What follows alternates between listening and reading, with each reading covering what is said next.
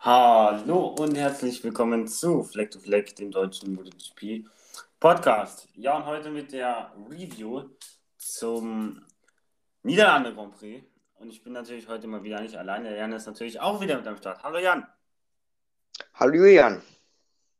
Ja, wie ich schon gesagt habe, heute mit der äh, Sachsen, äh, Sachsenring, genau. Äh, ich bin auch äh, letztes Rennen. Äh, heute mit der Preview zum Niederlande Grand Prix. Und Jan hat uns wie immer Streckenfakten mitgebracht. Ja, fleißig am Recherchieren. Ähm, ja, der, der Assen Circuit ist 4,555 Kilometer lang, ist 14 Meter breit und hat 12 Rechts- und 6 Linkskurven. Also ja, mal, geht mal nicht so viel links rum wie noch am Sachsenring. 487 Meter lang. Und ja, Kurve oder Kurvenkombination ist wohl die Schikane, ja in der Vergangenheit schon häufig interessante Duelle hatte, wie 2017 Rossi gegen Petrucci, 2015 Marquez gegen Rossi mit dem legendären Move durchs Kies, sehr interessant. Ja, das war's eigentlich. Dann noch kurze Info vorab, würde ich sagen.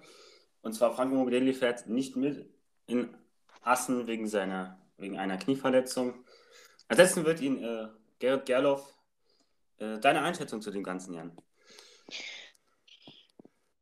Ähm, ich freue mich für den Garrett, weil ein ganz guter Fahrer in der Superbike, fährt in der Superbike-WM. Und ich finde es gut, dass mal, ja, mal wieder ein anderer Fahrer an den Start gehen wird. Er ist ja schon mal gefahren.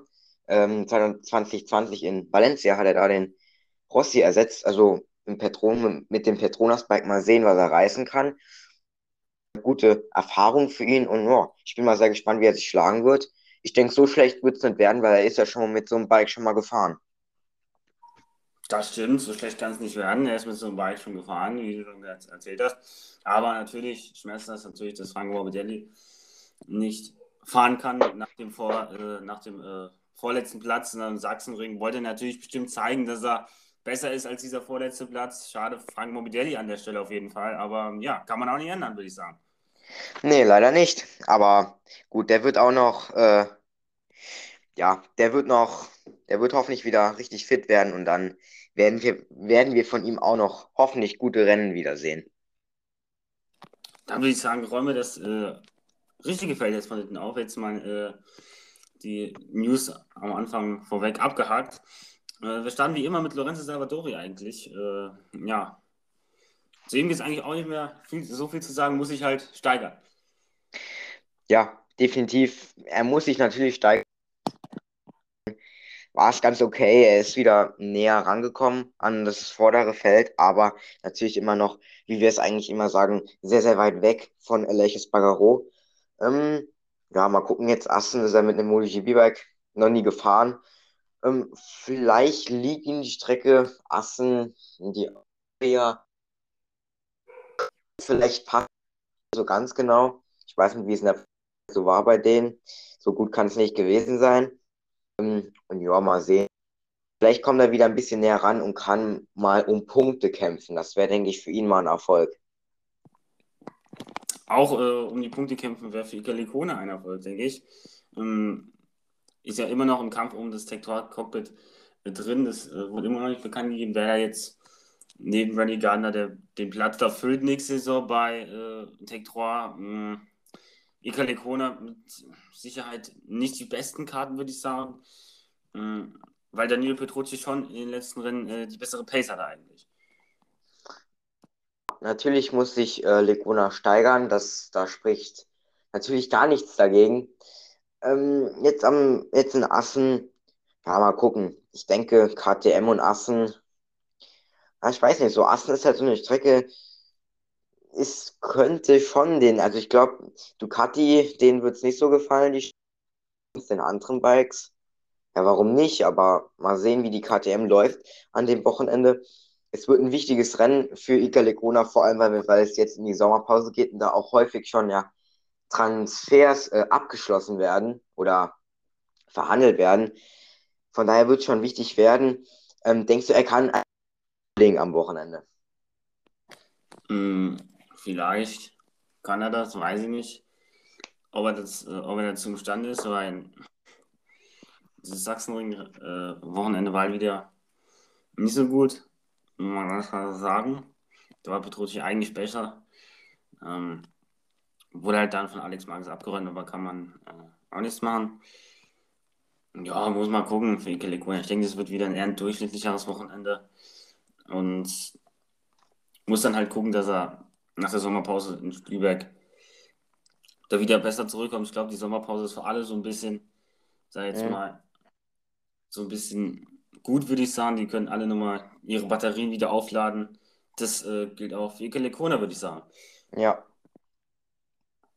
Dann einer, wo im letzten Rennen einen Punkt geholt hat, äh, ist Luca Marini. Ganz knapp hat er seinen Teamkollegen Inea Bastianini geschlagen. Mm, ja, war auch wichtig, dass er für Marini, dass er jetzt mal äh, Bastianini schlägt, würde ich sagen. Ja, definitiv. Es war mal das Rennen, wo war ganz okay, hat auf jeden Fall ein, zwei prominente Fahrer hinter sich gelassen. Ähm, jetzt, am, jetzt in Assen, mal sehen, wie ich schon vorher gesagt habe, Ducati und Assen ist jetzt nicht so Liebe, nur seit dem Jahr 2000 nur ein Sieg von Casey Stoner 2008. Ansonsten ist Podien dabei. Ich glaube, zwei, drei Podien vielleicht. Dovizioso war noch einmal am Podium. Aber das ist halt keine Ducati-Strecke, weil es halt auch keine lange Gerade gibt. 487 Meter ist, glaube ich, die Läng ist, ja, ist die längste. Und es gibt so ein paar Halbgeraden, aber das sind auch nicht wirklich Geraden. Aber ich denke, da kann Ducati nicht ihre, äh, ihre spielen. Deswegen sehe ich für Ducati eher ein schwierigeres Wochenende. Aber ich denke, dass das hinten Ducati und so ist nicht so entscheidend, da jetzt der Speed. Es ist eher vorne wichtig. Ähm, ja, ich denke, es wird wieder ein, ein Step kommen. Und wichtig für ihn wird es natürlich immer sein, äh, ja, Bastianini zu schlagen. Das muss es Ziel sein. Viel mehr ist, glaube ich, äh, auch nicht drin. Wie gesagt, schon mal so ein paar Bikes hinter sich zu lassen, hier und da mal Pünktchen holen, ist, glaube ich, dann auch okay für Luca Marini. Da will er sich zufrieden geben. Der, wo sich damit, äh, ein Fahrer, wo ich damit allerdings nicht zufrieden gibt, ist Valentino Rossi. Der hat gesagt, das macht keinen Spaß, äh, in den Regionen da rumzufahren. Mhm. In welchen Regionen werden, die, werden wir den Doktor dieses Rennen oder beziehungsweise dieses Rennwochenende sehen? Na, weiß ich nicht. Ähm, ich hoffe natürlich äh, weiter vorne wie Platz 14.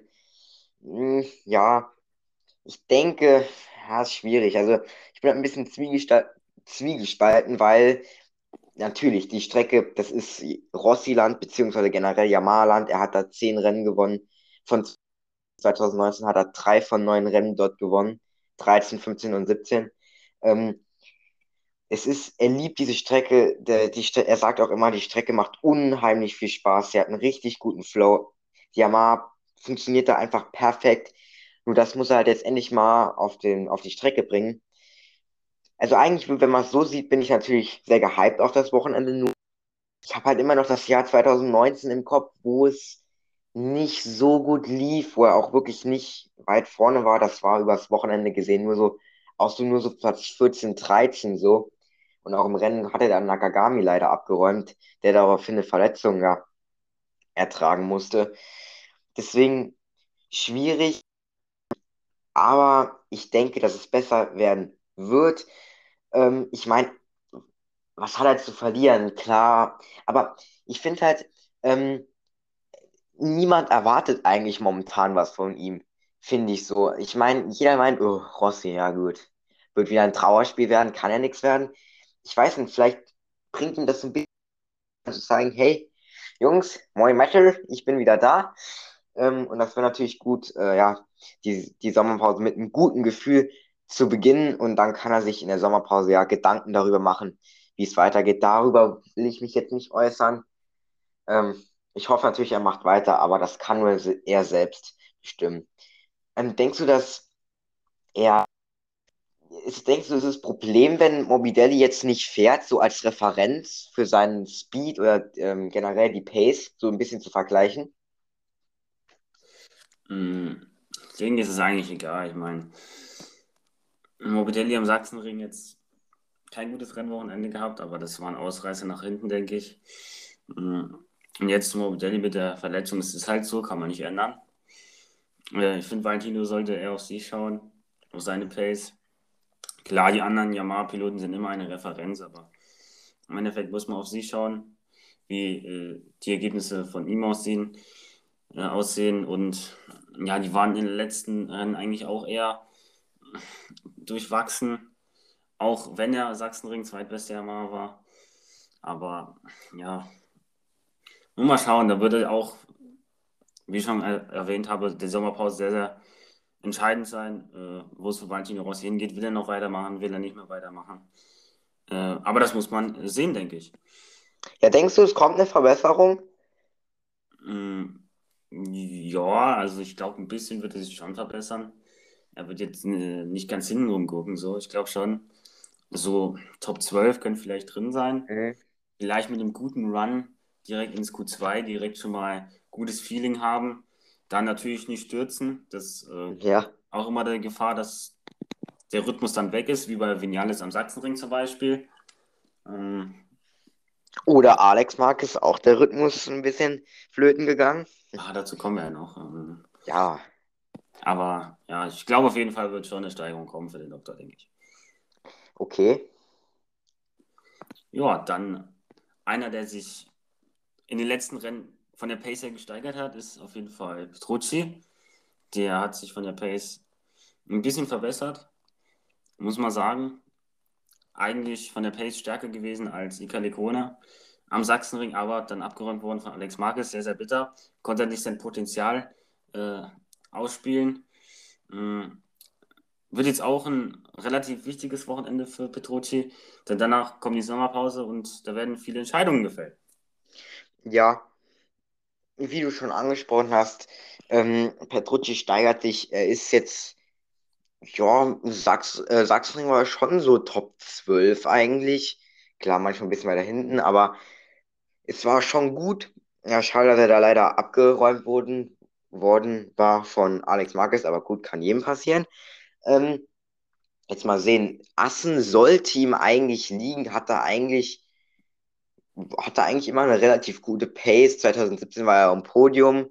Letzten Jahre waren jetzt auch jetzt nicht unbedingt so eine große Katastrophe. Ich habe jetzt nicht die genauen Ergebnisse im Kopf. Ähm, natürlich wird es wichtig werden für generell beide Tektorfahrer. Ähm, mal sehen. Ich denke, es könnte, ich denke nicht, dass da jetzt ein riesen Step kommt. Ich denke, das, Tec das Tektor ist ein Top 12 Bike, aber ich glaube jetzt nicht, dass mit dem Bike noch so viel mehr rauszuholen ist. Ich weiß nicht, ob das Bike unbedingt in die Top 10 gehört. Das können die nur selbst wissen. Letztes Jahr haben es eigentlich schon mit Oliveira, eigentlich schon. Nur Lecona ist da ein bisschen aus der Reihe getanzt. Aber ich weiß nicht, ob das Tektor-Bike von dem Jahr so konkurrenzfähig ist, dass es wirklich um Siege mitfahren kann, wie noch letztes Jahr. Wie ist das deine Meinung dazu? Mm, Ja, ich glaube, da macht es auch ein bisschen die Fahrer aus, wie du schon gesagt hast. Oliveira konnte zum Beispiel letzte Saison zwei Siege einfahren mit dem Bike. Ich glaube äh, nicht, dass Pet- Petrucci und Lecona auf dem Level vom Oliveira sind. Das glaube ich jetzt nicht. Deswegen hängt es auch, es ist so eine Mischung aus beiden, denke ich. Ja, Dann äh, kommen wir zu Jorge Martin, äh, zum Pramac Ducati Piloten. Ja, wird, wie gesagt, wichtig nochmal für ihn sein, ein gutes Ergebnis einzufahren, denke ich. Und dann in der Sommerpause sich vollstens auszukurieren und dann am äh, Spielberg wieder äh, voll fit zu sein, denke ich. ja. Ähm, auch Martin hat eigentlich ein ganz gutes Rennen gezeigt am Sachsenring mit P12 am Ende. Ähm, das Bike gehört für mich in die Top 10. Ob es der Fahrer tut, ja, eigentlich schon. Mal sehen, ob er das jetzt in Assen ähm, bestätigen kann, den Aufwärtstrend vom Sachsenring. Aber wie ich es jetzt schon am neunten, erneuten Mal sage, ist Assen keine Ducati-Strecke. Also für mich persönlich nicht. Von würden- werden es die wahrscheinlich schwierig haben. Ähm, aber ich denke, es ist immer was drin. Und es wird natürlich wichtig sein, sich stetig zu verbessern. Und er hat auch gesagt, dass das Rennen ziemlich anstrengend war. Ja, war wahrscheinlich für jeden der Sachsenring eine anstrengende Strecke. Assen ich weiß nicht, ob Assen so anstrengend ist. Boah, schon eigentlich. So viele Geraden haben die nicht. Aber man ist nicht so lange in Schräglage. Also man fährt auch hier und da mal geradeaus. Von daher ist das vielleicht für die Fahrer ein wenig angenehmer. Von daher, ja, mal sehen, wie es seiner, wie es seiner Verletzung geht. Er hat ja jetzt keine wirkliche mehr, aber ein bisschen Nebenschäden sind ja immer noch da. Von daher, ja, ich denke nicht, dass er an Zarko rankommt, aber zu dem kommen wir später ja noch. Jetzt kommen wir zu äh, Alex Marquez, der, wie vorhin schon angesprochen, äh, ja, den Abräumer gespielt hat, ein bisschen. Ein Staubsauger in Kurve 1 im negativen Sinne, hat Daniel Petrucci aus dem Rennen geholt.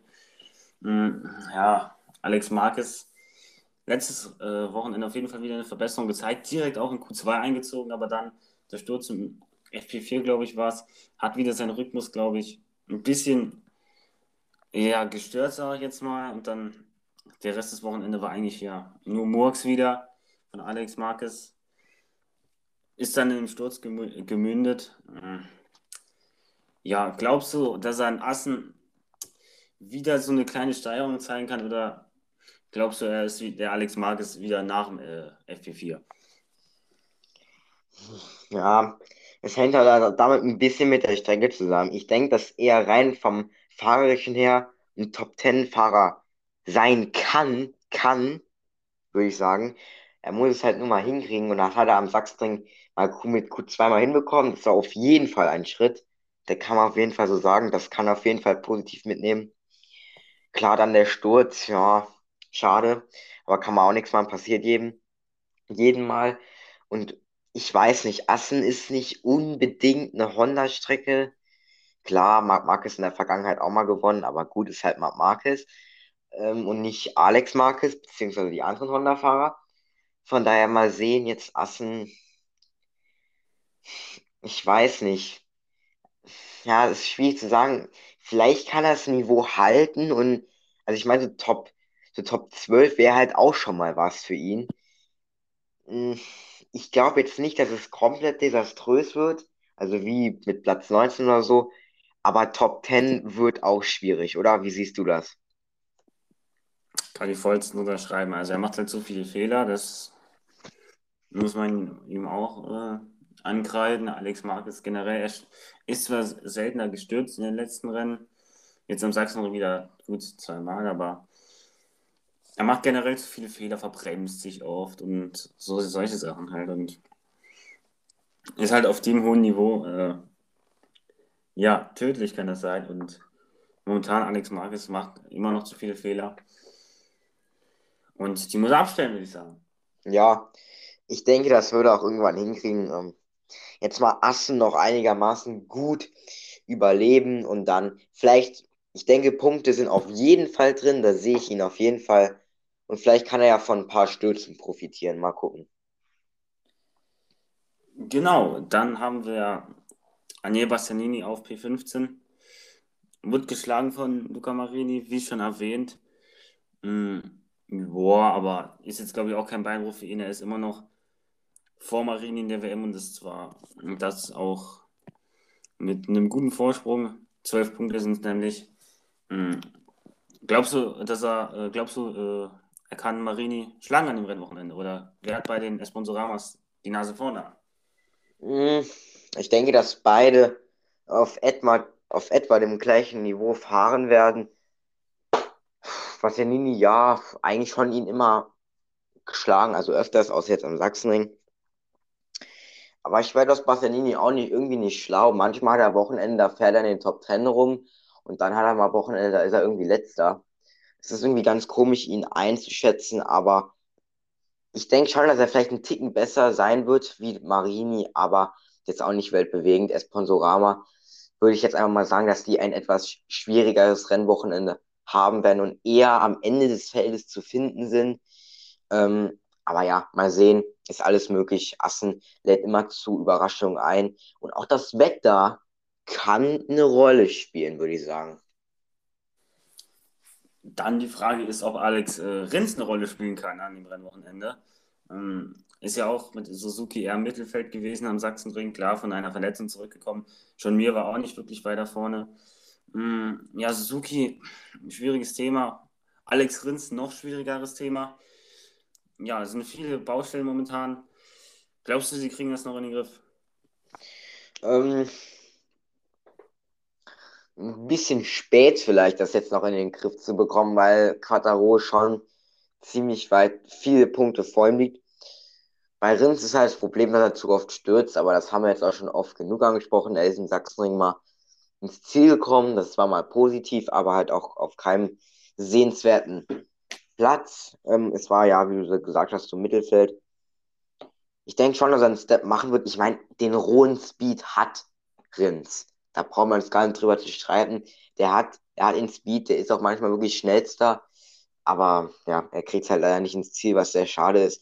Wäre er nicht so diese Stürze nicht gemacht, dann wäre er wirklich in Titel-Contentions, aber ja, da ist er jetzt leider nicht mehr. Ich weiß nicht, wie viele Punkte hat er. Kannst du gucken?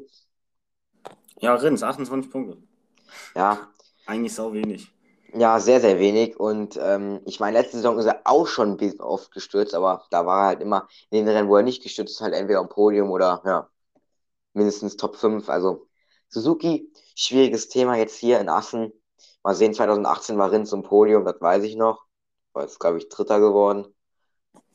Ja, Dritter, glaube ich. Und mal sehen, vielleicht kann er dort wieder zu alter Stärke finden. Das denke ich auch, dass er das vielleicht kann, aber muss man mal abwarten. Alex Rins, schwieriges Thema, auch so ein bisschen unvorhersehbar, ja. Weiß man ja. nicht, was Rins man da bekommen wird am nächsten Rennwochenende. Aber wir lassen uns überraschen, würde ich sagen. Da gehe ich mit. Äh, überraschen lassen wir uns auch äh, von Takaaki Nakagami, der, wie du schon erwähnt hast, von Rossi 2019 abgeräumt wurde am, äh, äh am äh, ja, As Assen Grand Prix Circuit. Ja, ja. Ähm, Takaaki Nakagami, letztes Rennen. Falsche Reifen gewählt. Und dieses Rennen, hoffentlich will er nicht die falschen Reifen, weil sonst äh, wird er wieder durchgereicht. Wie siehst du Takaaki Nakagami äh, für Assen aufgestellt und glaubst du, dass er wieder seine alte Rolle einnehmen kann als so Honda, als bester Honda-Fahrer? Mm, ähm, auch das äh, Alex, Mar Alex Marquez, dass Marc Marquez vielleicht ein bisschen zurückfällt oder denkst du, äh, Marc Marquez äh, bleibt jetzt die Honda-Spitze? Ähm, ja, würde ich gerade sagen, handeln mir Marc Marquez auch noch gerade ab. Ähm, sind ja nicht so weit auseinander. Ja. Ähm, ja, Nakagami, ich kann mich nicht mehr genau erinnern, wie 2019 sein Wochenende war. Ich weiß nur, dass er da ja abgeräumt wurde vom Doktor, was natürlich nicht absichtlich war. Ähm, mal sehen. Ich vorm Sachsenring war ja Nakagami für mich der beste Honda-Fahrer so überhaupt, weil er immer meistens der schnellste war. Klar hat sich das jetzt am Sachsenring geändert, aber ja, ich glaube, dass Sachsenring eher eine Ausnahme war von Marc Marquez, glaube ich. Ich glaube nicht, dass er an, auf den Sieg hat. Ähm, gut, zu den Favoriten kommen wir eh nachher noch. Ähm, mal sehen. Ich denke, es wird besser werden, auf jeden Fall, weil Nakagami auf schwierigen Strecken meistens bester Honda ist. Aber ich glaube jetzt auch nicht, dass es wirklich für Top 5 Mittelfeld bleiben aber mal sehen, falschen Reifen wird am, im Sachsenring. Ist dieses Wochenende in Assen für Reifen gefahren. Bin ich mal sehr gespannt, ob da die harten gefahren werden, aber das halt, vielleicht werden auch mit, mit Regenreifen gefahren, weil Assen, hm, Niederlande immer so eine Strecke, da kann es auch gerne mal regnen. Wie 2014. Von daher mal sehen. Ähm, denkst du, er kann Marc Marquez schlagen am Wochenende? Mhm. Hängt halt ein bisschen davon ab. Tucker äh, war in dieser Saison nicht so der Tucker aus 2020, da wo Marc Marquez weg war. Da konnte er, denke ich, vielleicht noch ein bisschen befreiter an die Sache rangehen. Obwohl er auch unter dem äh, extremen Druck jetzt zum Beispiel in Aragon zwei letzte Saison von Pole Position hat die äh, Pole Position auch behalten, dann aber gestürzt, dann wurde der Polis Bagero in Valencia fürs Podium überholen, auch gestürzt. Also ist schon gerade viel Druck äh, auf Nakagamis Schultern. Ich glaube, das macht ihm ein bisschen zu schaffen. Aber äh, für mich Taga ein guter Fahrer. Da kommt er wieder raus und kann beste Honda sein. Hängt äh, alles von Marc Marquez seiner Form ab. Ja. Und äh, dann kommen wir auch gleich zum nächsten Honda-Fahrer, Polis Bagaro. Mm, ja, Sachsenring durchwachsenes Wochenende gehabt. Viele Stürze, wenig Ersatzteile noch übrig gewesen. Hm, ja, das wird Polis Bagaro auch nicht geholfen haben, mit seinem, äh, bei seinem Prozess da äh, on top of the Honda da zu kommen, ja, würde ich sagen.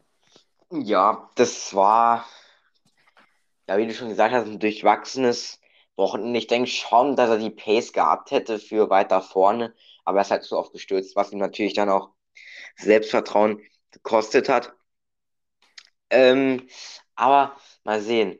Jetzt Assen, hm, ja, ich glaube, ist nicht so seine Lieblingsstrecke, aber ich weiß es nicht. Wie gesagt, mal abwarten. Honda kann ich schlecht einschätzen am, in, am Assen, in Assen, weil ich nicht weiß, ob das Motorrad da gut funktioniert. In der Vergangenheit, ja, schon, aber da war ja mal schon immer ein Ticken besser. Von daher bin ich sehr bin ich mal gespannt auf das, ähm, auf das Rennwochenende von ihm. Aber natürlich muss er die Verletzung von Marc Marquez jetzt so langsam auch mal ausnutzen. Weil selbst mit Verletzung war Marquez oft schneller wie Paul Espargaro. Klar, Paul Espargaro im Rookie-Jahr bei Honda. Von daher, also als Rookie bei Honda, jetzt ist nicht seine erste Saison, aber gut.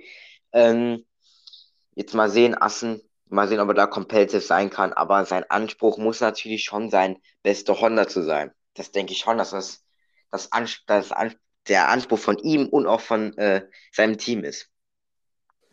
Das denke ich auch, dass es der Anspruch ist. Vor allem, wie schon erwähnt hast, Marc Marquez noch nicht ganz in Topform. Deswegen, ja, kann das der Anspruch sein von Bodes. Wie gesagt, wenn Marcus irgendwann mal wieder in richtiger Topform ist, äh, Topform ist, da wird er kein Polis Bagero und kein Takagena Kagami eine Chance haben. Da kann er einparken. Da kann er einparken.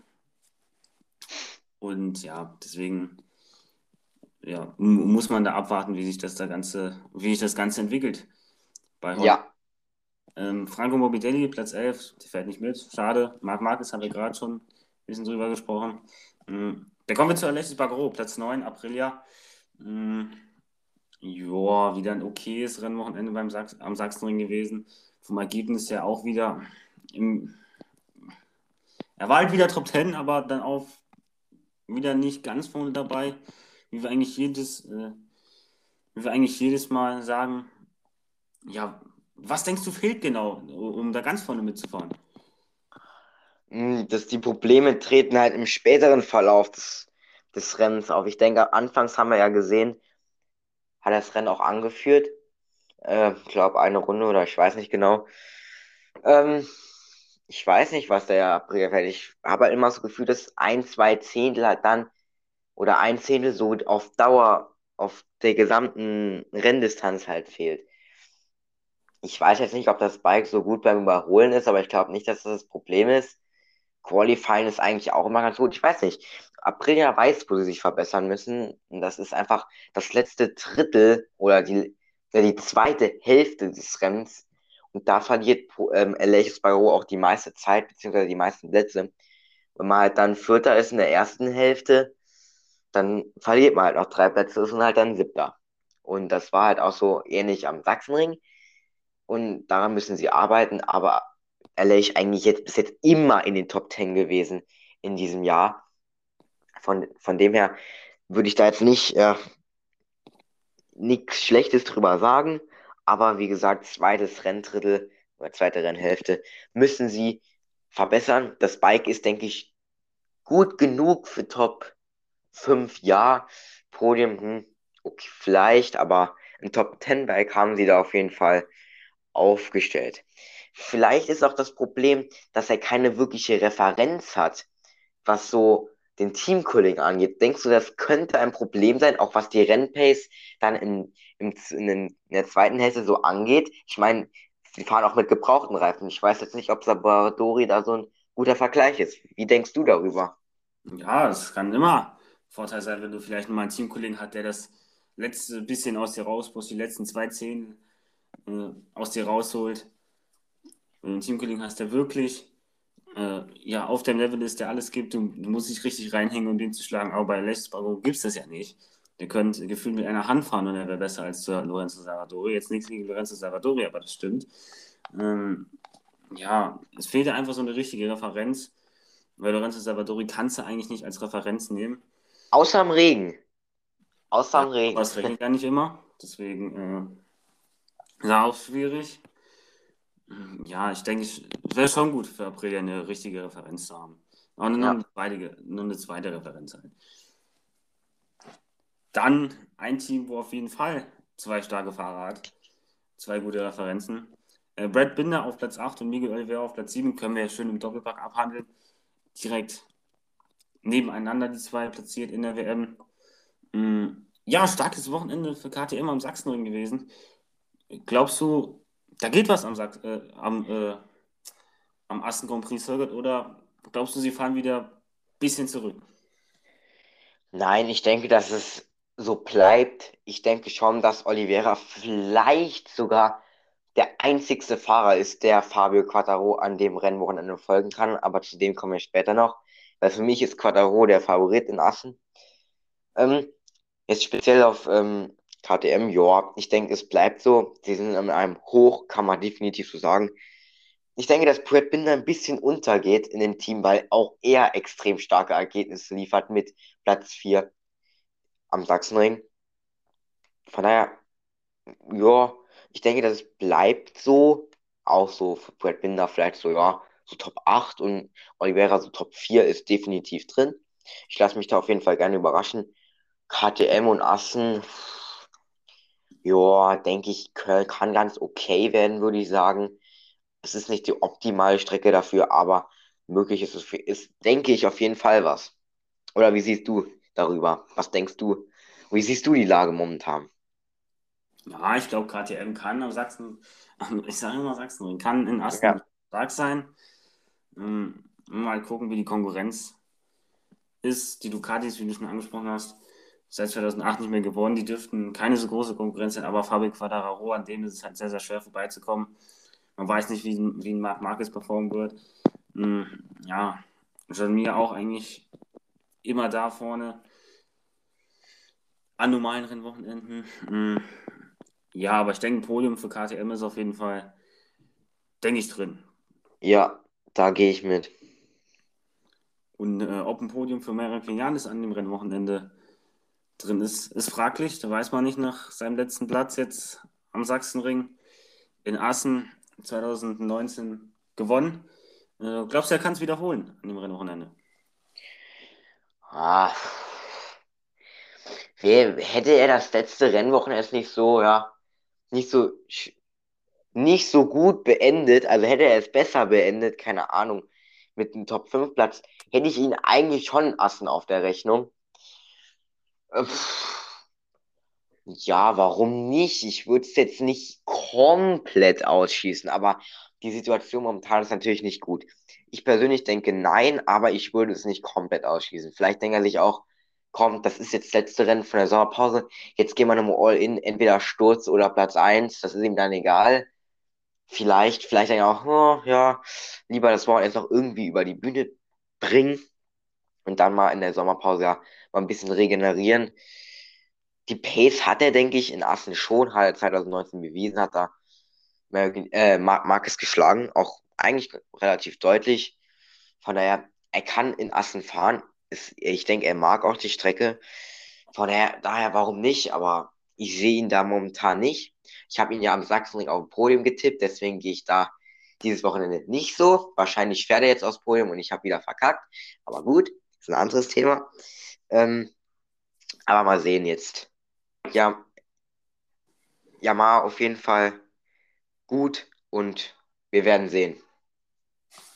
Wir werden sehen, wir werden auch sehen, was mit John Mir passiert dem Rennwochenende. Suki haben wir gerade schon äh, darüber gesprochen, schwieriges Thema. Explizit John Mir jetzt, er ist immer noch auf Platz 5 in der WM, 46 Punkte weg. Also er ist schon noch äh, vorne in der WM, aber dann auch nicht mehr so ganz weit vorne in der WM. So ein zweischneidiges Schwert.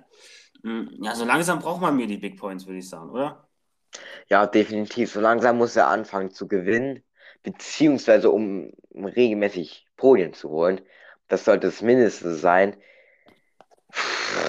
Ich weiß nicht, ob man ihm WM-Kampf, ja, er ist noch da, auf jeden Fall. Er ist noch nicht, er ist noch nicht in Luft aufgelöst, aber so langsam jetzt jetzt mal in Assen vielleicht mal vor Fabio Quattaro zu landen für John Mir wäre schon wichtig, um mit einem guten Gefühl in die Sommerpause zu gehen. Aber ob das in, der, in dem Suzuki-Bike steckt, ist fragwürdig.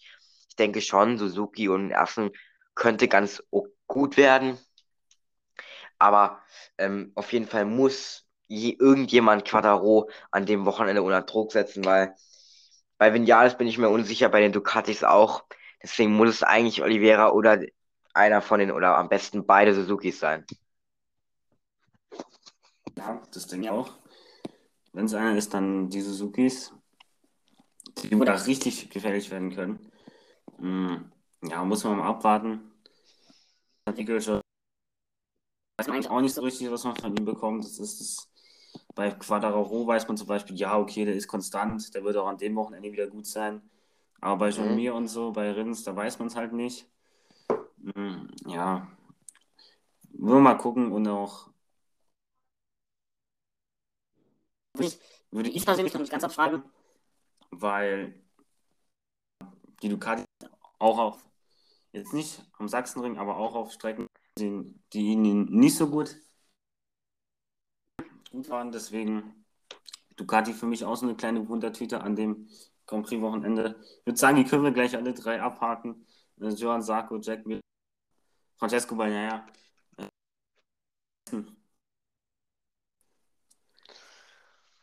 Hm, ja, sag mal Jack Miller, vielleicht, weil er, ich denke, in Assen ganz gute Erinnerungen hat, hat 2016 ja gewonnen, aber gut, das ist noch ein anderes Bike gewesen, aber so generell würde ich schon Jack Miller sagen, Bagnaia ist halt so eine Sache,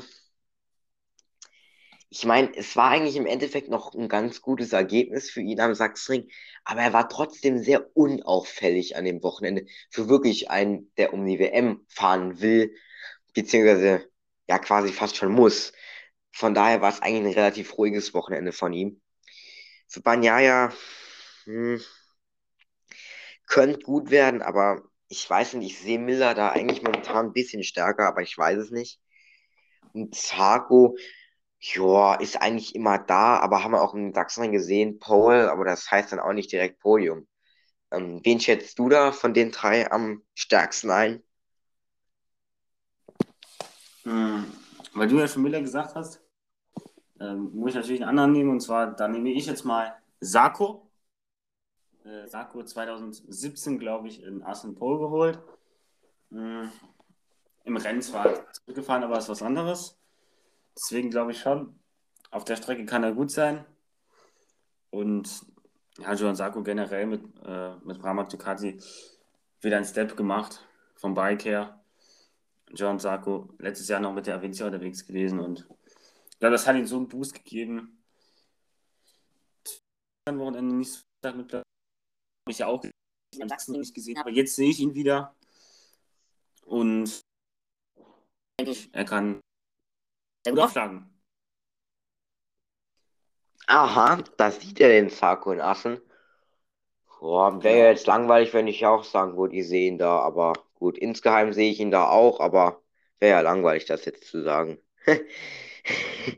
ja, einer, der momentan die WM anführt, äh, ist Fabio Quadraro. Einer? Ja. ja. Einer, gut, Teamleitung gibt es ja auch noch, führt Yamaha an, aber auch wieder was anderes. Mhm. Quadraro, drei Siege, fünf Poles. Ich muss sagen, eigentlich schon dominant die Saison. Ja. Gut, er hat seit Mugello Nemi gewonnen, aber das ist jetzt eine andere Sache. Barcelona hätte er vielleicht auch gewonnen und Sachsenring. Wenn man sagen muss, am Sachsenring war die Pace nicht ganz da, aber es war halt Sachsenring. Ähm, ja, jetzt in Assen sehe ich ihn. Definitiv ist er für mich der Favorit es würde mich nicht wundern, wenn das ganze Woche, Wochenende würde dominieren, inklusive Trainings, Qualifying und Rennen. Aber ich weiß es nicht. Es wäre cool, wenn da jemand noch rankommen würde, aber schwierig. Ich weiß nicht, ob da jemand ganz die Pace hat, weil ich weiß, in 2019 war er schon gut, hat Paul geholt. Von daher sehe ich ihn da schon. Aber es kann, es ist die MotoGP, da kann natürlich alles passieren. Ähm, um noch kurz den WM-Stand mit einzubeziehen. Jetzt mal sehen. Ich denke, dass für ähm, Quadro auf jeden Fall das Ziel ist, ähm, jetzt mal als WM-Führender in die Sommerpause zu gehen. Das muss auch passieren. Ähm, was heißt, es muss? Es wäre schon sehr unrealistisch, wenn es nicht passieren würde, außer man müsste halt ähm, Fabio Quattaro, glaube ich, äh, 14. werden und Zarco müsste gewinnen, dann wäre Zarco WM-Führender. Aber ich glaube nicht, dass das wird passieren, außer er hat irgendein Problem, der Quattararo. Mal sehen. Ich bin auf jeden Fall gespannt, wie er sich schlagen wird und generell auf Yamaha gespannt, ob vielleicht Top Gun oder ähm, der Doktor da noch rankommen an ihn. Das glaube ich nicht, weil er ja auch im Sachsenring deutlich schneller war wie sie, aber mal sehen. Siehst du ihn auch stark an dem Wochenende? Ja, schon. Ich sehe ihn stark. Aber ich sehe ein paar Leute noch äh, stärker. Das werden wir auch gleich bei meiner, Aha. bei, gleich bei meiner Prediction sehen. Da, dass ich da nicht den langweiligen Weg gehe. Da traue ich mich mal was jetzt mal hier. Äh, ja, Fabio Quadraro ist stark, aber ich sehe andere Stärke.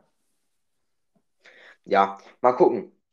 Mal gucken, ich bin auf jeden Fall sehr gespannt und ähm, ja, ich denke, wir können uns ein spannendes Rennwochenende erwarten. Aber ich weiß nicht, ob es so spannend mit dem Sieg wird. Weiß ich nicht. Ich, wir hoffen es natürlich alle, dass es so ein Krimi wird, weil auch Assen zu spannenden Rennen einlädt. Von daher, ja, werden wir mal sehen, wie es läuft. Dann kommen wir zu den Tipps. Würde ich sagen, ich fange an. Und zwar, ich setze Marc Marquez auf Platz 3, Joan Sarko auf Platz 2 und Miguel Oliveira gewinnt das Ding für mich.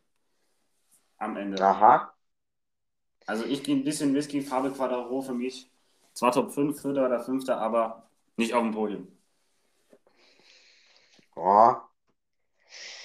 Hm, dann sage ich, ja, muss ich kurz überlegen. Valentin Rossi auf 3, sehr Spaß.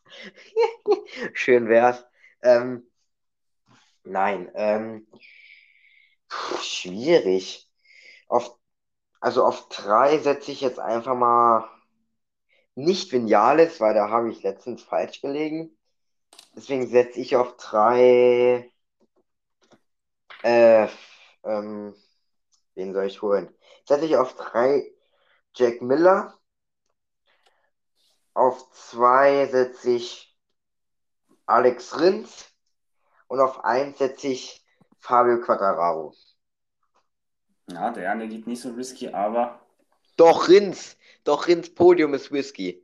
Ja, könnte ja stürzen. Mal den Speed, aber ja, schon, aber vor der großen Sieg ist dann auch eher, ja, ist okay, aber dann geht einen sicheren Weg, da kann man, kann man ihn nicht. Ja, gut, aber Oliveira hat ja eigentlich die letzten Rennen dominiert. Also von daher kann man auch sagen, deiner ist langweilig.